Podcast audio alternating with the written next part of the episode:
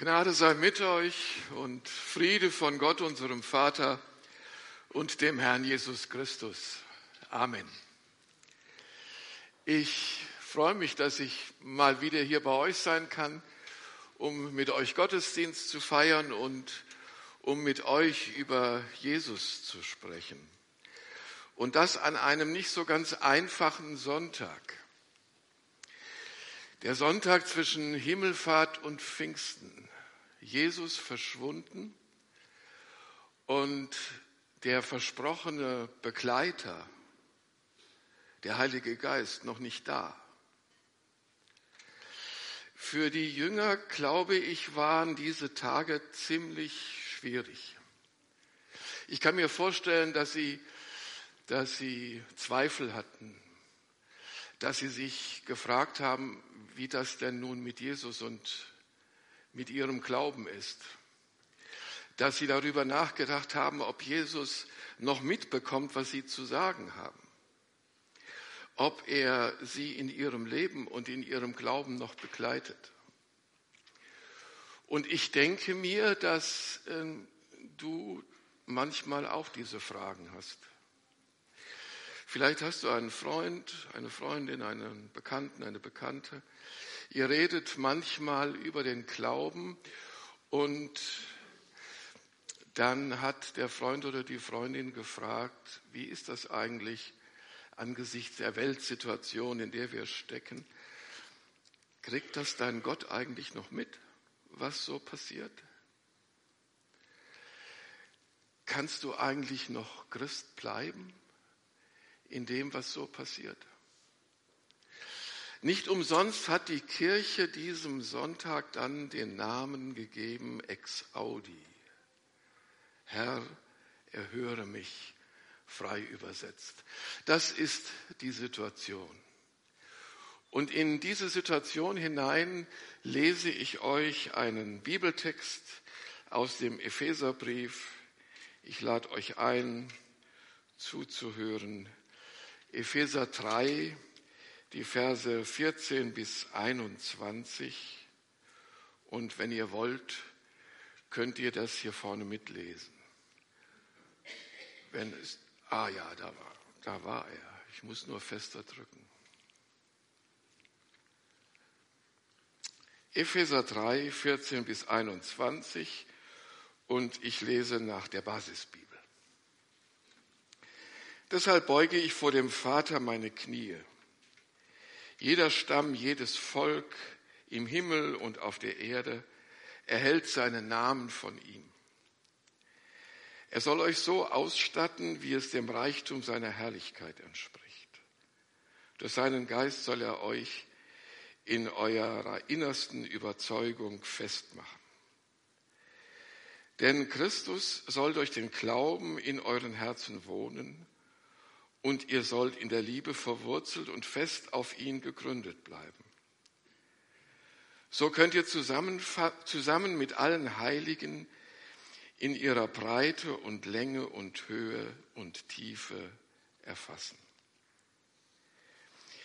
Ihr werdet auch in der Lage sein, die Liebe von Christus zu erkennen, die alle Erkenntnis übersteigt. Auf diese Weise werdet ihr Anteil bekommen an der Gegenwart Gottes. So wird euer Leben ganz erfüllt. Dank sei Gott, der die Macht hat, unendlich viel mehr zu tun. Weit mehr als alles, was ihr von ihm erbittet oder uns ausdenken. Weit mehr als alles, was wir von ihm erbitten oder uns ausdenken können. So ist seine Macht groß, die in uns wirkt. Er regiert in Herrlichkeit in seiner Gemeinde, das heißt in der Gemeinschaft derer, die zu Christus Jesus gehören. Das gilt für alle Generationen auf immer und ewig. Amen. Paulus erklärt den Ephesern, wofür sie beten. Und dabei ist der Text, den ich gelesen habe, selbst ein Gebet.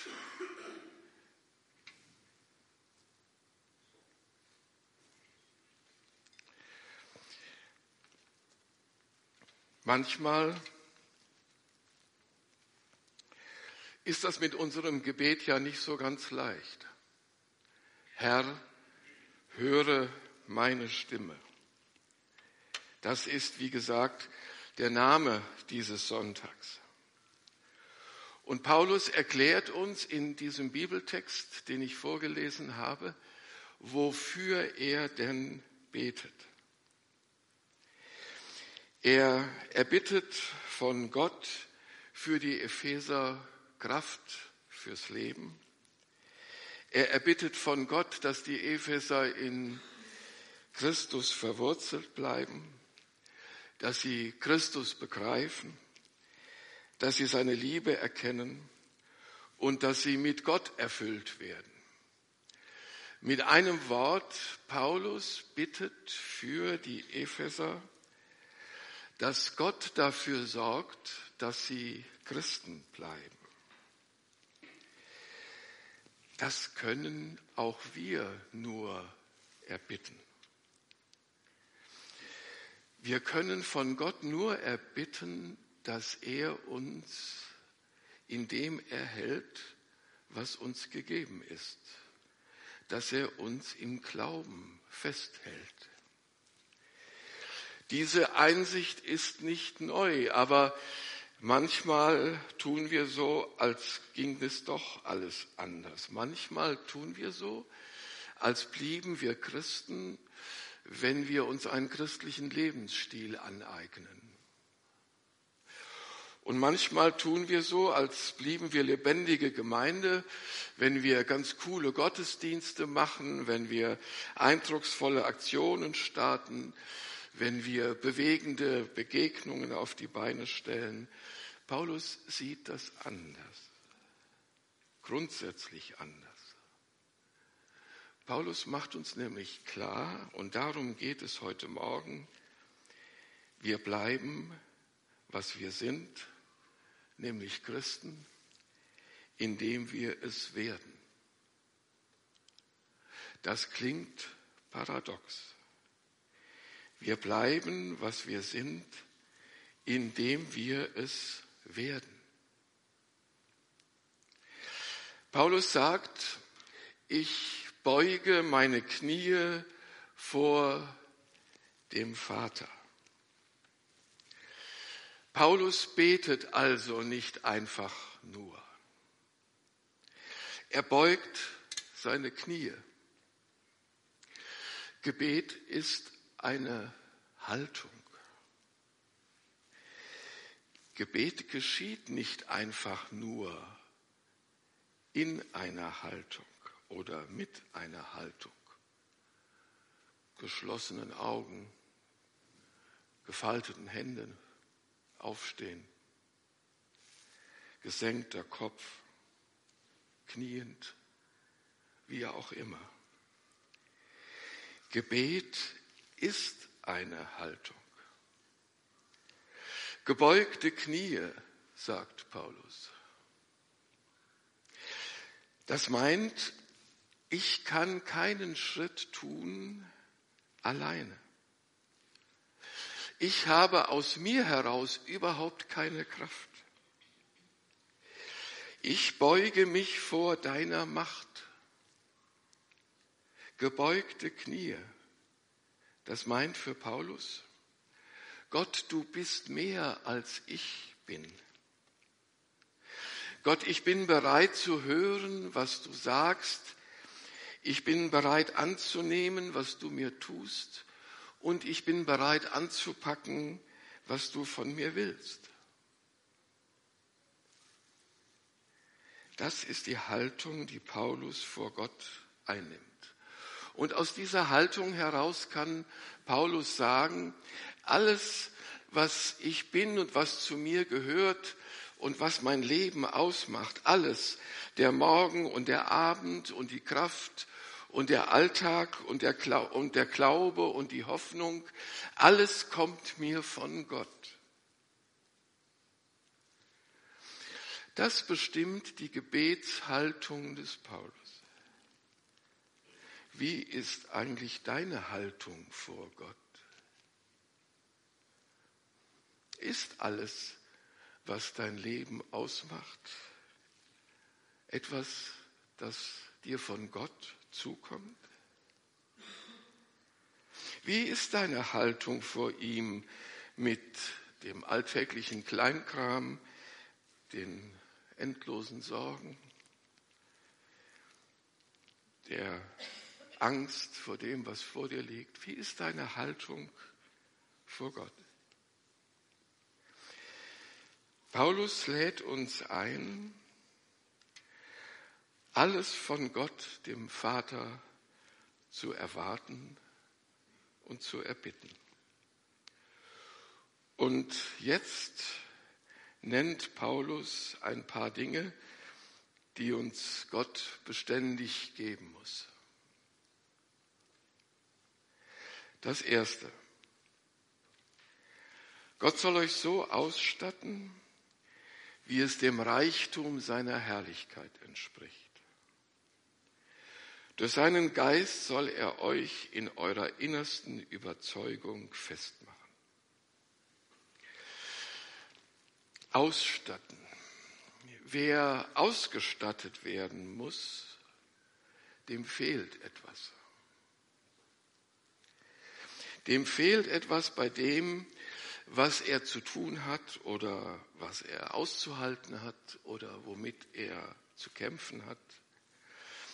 So viel gehört zu unserem Leben.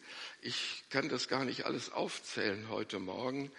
Ich glaube aber, dass ganz oft ein Kampf zu unserem Leben gehört, ein Kampf, den wir ganz persönlich so in uns drin kämpfen. Wir kämpfen oft mit unserer Unzulänglichkeit und unseren Eigenarten und unseren Zweifeln und unseren Ängsten und unserer Schwäche und unserer Selbstüberschätzung. Wir kämpfen oft mit all diesen Dingen in uns drin. Geht es euch nicht so? Und jetzt sagt Paulus, dass wir ausgestattet werden müssen.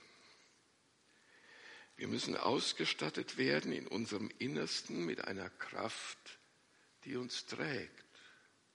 Das ist die Bitte des Paulus. Wir müssen in unserer innersten Überzeugung fest werden. Und die Kraft, die wir erbitten und die uns auch zufließen soll, das ist etwas, so stellt Paulus fest, das ist die Kraft aus dem Reichtum der Herrlichkeit Gottes. Also mit anderen Worten, die Kraft, die uns dazu fließen soll, das ist die Kraft, die diese Erde geschaffen hat. Das ist die Kraft, die diese Erde erhält. Das ist die Kraft, die Jesus von den Toten auferweckt hat.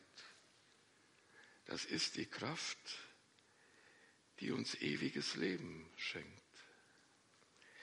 Wir sollen darum bitten, dass Gott uns etwas von dieser Kraft in unser Innerstes gibt bei den Kämpfen, die da innen drin stattfinden. Dass er uns etwas von dieser Kraft in uns hineinlegt. Und Gott wird das tun. Den Kampf in uns drin führt er mit uns. Er und wir im Kampf mit den Eigenarten, den Schwächen, den Ängsten, der Selbstüberschätzung. Er und wir gemeinsam im Kampf gegen diese Dinge.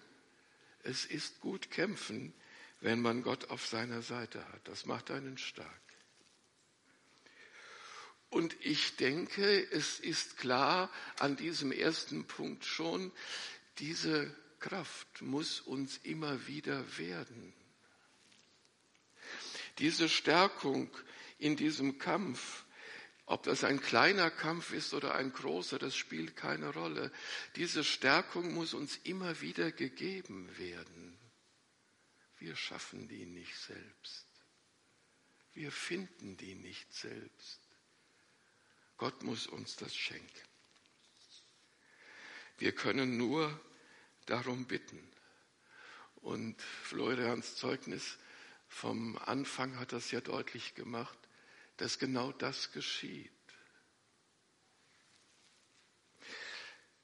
Aber es ist nicht nur das, was uns innen drin stark macht. Paulus hat noch einen zweiten Gedanken. Christus soll durch den Glauben in euren Herzen wohnen und ihr sollt in der Liebe verwurzelt und fest auf ihr gegründet bleiben. Jesus soll bei uns zu Hause sein. Und auch dies soll uns immer wieder neu werden. Denn überlegt bitte mal, was bringt dich im letzten Grunde dazu zu sagen, ich bin hier in Vorwinkel zu Hause oder wo immer du wohnst? Was bringt dich dazu, das zu sagen? Dass du in Vorwinkel geboren bist, deine Arbeit hier hast, eine Wohnung, deine Gemeinde, dass die Stadt nahe ist und dass das eigentlich alles ganz schön ist hier und dass die Natur auch nicht weit ist. Das alles spielt sicher ein, eine Rolle, aber das Zuhause sein, das definiert sich, denke ich, tiefgreifender. Zu Hause sind wir doch letztlich da, wo wir angenommen sind. Wir sind zu Hause, wo wir andere annehmen können. Zu Hause sind wir da, wo wir für andere da sein können und wo andere für uns da sind. Mit einem Wort zu Hause sind wir da, wo wir geliebt werden und wo wir andere lieben können. Da bauen wir uns ein Haus nehmen uns eine Wohnung, suchen uns eine Arbeit, genießen die Natur. Und wenn es uns dann irgendwann vielleicht an einen anderen Ort verschlägt, dann sind wir dort zu Hause, wenn wir geliebt werden und wenn wir lieben können. Und jetzt sagt Paulus, Jesus soll in unserem Herzen zu Hause sein. Das bedeutet, da wo bei uns in unserem Innersten alle Fäden zusammenlaufen, die Gedanken, die Gefühle, die Eindrücke, da fühlt Jesus sich wohl. Da ist er für uns da. Da nimmt er uns an.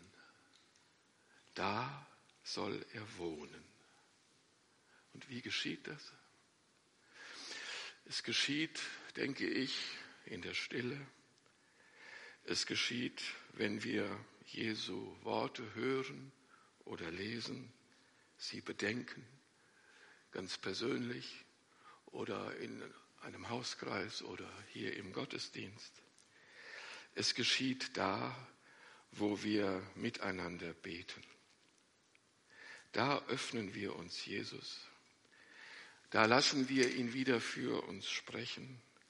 Da lassen wir ihn für uns sorgen. Da lassen wir ihn uns lieben. Jesus in uns zu Hause. Und dazu bittet Paulus noch, dass wir in der Liebe verwurzelt und fest auf ihr gegründet bleiben sollen. Das finde ich ist ein schönes Bild, was ihr auch jetzt hier vorne seht. Ein schönes Bild, verwurzelt und gegründet.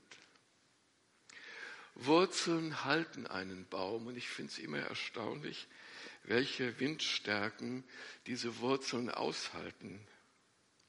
Wurzeln ernähren einen Baum. Durch die Wurzeln strömt dem Baum das zu, was er zum Leben braucht. Und Paulus meint, wir wurzeln in der Liebe Jesu. Denn Jesus wohnt in uns und er macht sich stark für uns und er setzt alles für uns ein. Welcher Sturm kann also über uns hinwegfegen, der uns umwerfen kann? Eigentlich keiner. Keine Not, keine Angst, keine Belastung, kein innerer Kampf. Denn in der Liebe Jesu haben wir Halt. Sie ernährt uns und sie macht uns stark. Und indem Jesus das tut, bewirkt er noch mehr in uns. Als drittes sagt Paulus, so könnt ihr die Liebe Jesu zusammen mit allen Heiligen in ihrer Breite, Länge und Höhe erfassen. Breite, Länge und Höhe, das sind Worte, mit denen wir einen Raum beschreiben oder ein Zimmer oder ein Haus vielleicht. Dem Paulus aber geht es um die Ausmaße der Liebe Jesu, die Ausmaße dessen, was Jesus bewirkt. Wenn Gott uns, das ist die Überzeugung des Paulus, wenn Gott uns Kraft gibt und uns innen drin stark macht und wenn Jesus in uns zu Hause ist und wir in seiner Liebe eingewurzelt sind, dann begreifen wir immer mehr die Ausmaße dessen, was Jesus ist und was er tut. Mit Jesu Liebe an der Seite ist kein Kampf verloren und mit seiner Liebe braucht auch keiner innen drin zu zerbrechen. Wo Jesus in uns zu Hause ist und wir in seiner Liebe stecken, da wird kein Sturm uns umwerfen. Seine Liebe, wer kann die Ausmaße der Liebe Jesu beschreiben? Ich glaube, keiner von uns hat diese Liebe wirklich ausgelotet. Und mit Sicherheit hat keiner von uns auch die Grenze dieser Liebe erreicht. Und ich finde, die Diskussion ist müßig, ob Jesu Liebe denn eine Grenze hat. Jeder wird in seinen Stürmen, wie dramatisch sie auch sind, erfahren, Jesu Liebe ist immer genug, ist nie zu wenig. Breite, Länge, Höhe und Tiefe Sie haben keine Grenze. Denn wir haben es mit dem Jesus Christus zu tun, der auferstanden ist, der zum Himmel gefahren ist, der zur Rechten Gottes sitzt, der uns seinen Beistand geschickt hat. Am nächsten Sonntag werdet ihr sicher darüber nachdenken. Der die Allmacht Gottes und die Allgegenwart Gottes mit dem Vater teilt. Wir haben es mit Jesus zu tun, der überall zu finden ist. Dieser Jesus wohnt mit seiner Liebe in uns und damit führt Paulus uns auf den Gipfel seiner Gedanken. Als viertes stellt er nämlich fest, auf diese Weise werdet ihr Anteil bekommen an der Gegenwart Gottes. Sie wird euer ganzes Leben erfüllen. Das Wort erfüllen klingt ziemlich geheimnisvoll, finde ich. In der Bibel aber wird dieses Wort mit einem ganz, ganz einfachen Verständnis gebraucht. Fülle ist das, was ein Gefäß als Inhalt ausfüllt. So gebraucht die Bibel das Wort Fülle. Mit anderen Worten, das Wasser ist die Fülle des Kruges, wenn er voll Wasser ist. Der Wein ist die Fülle des Kruges, wenn der voll Wein ist. Und wenn von Jesus gesagt wird, in Christus wohnt die ganze Fülle der Gottheit leibhaftig, dann heißt das, der ganze Gott steckt in Jesus Christus. Und wenn von Jesus gesagt wird, er erfüllt alles in allem, dann heißt das, es gibt keinen Ort auf dieser Welt, wo Jesus nicht wäre. Und wenn in unserem Text gesagt wird, wir werden erfüllt mit der Gegenwart Gottes, dann heißt das, der ganze Gott wird in uns stecken. Da stockt einem der Atem, finde ich. Der ganze Gott wird in uns stecken. Genau darauf will Paulus hinaus. Beugt eure Knie, werdet stark innen drin, werdet gehalten von Jesus, begreift ihn und erkennt seine Liebe und ihr werdet den ganzen Gott in euch beherbergen. Könnt ihr euch das vorstellen? Der ganze Gott in dir und mir. Mit allem, was zu ihm gehört, will Gott uns ausfüllen. Uns persönlich und natürlich uns als Gemeinde, aber darüber haben wir heute nicht nachgedacht. Aber ihr habt ja ein spannendes Jahresthema, in dem es immer wieder um diesen Teil des Themas von heute Morgen geht. Mit allem, was zu ihm gehört, will Gott uns ausfüllen. Und ich denke, jetzt ist endgültig klar, dass wir nichts, wirklich nichts aus uns heraus tun müssen, sondern dass das, was wir sind, nämlich Christen, uns immer wieder werden muss. Dass das, was uns wichtig ist, nämlich Glauben, uns immer wieder geschenkt werden muss. Dass das, was uns leben lässt, nämlich die Gegenwart Gottes, uns immer wieder gegeben werden muss von dem lebendigen Gott. Darum Lasst uns zum Schluss einfach miteinander beten. Guter Gott, erhalte uns in dem, was wir sind, deine Kinder. Lass uns werden, was wir sind, deine Kinder. Mach uns stark innen drin. Lass Jesus in uns zu Hause sein, in unseren Herzen, gegründet Gründe uns fest in seiner Liebe. Lass uns ihn und seine Liebe begreifen und erkennen. Fülle uns mit dir selbst. Du tust mehr, als wir bitten können. Dir, barmherziger Gott, sei alle Ehre. Amen.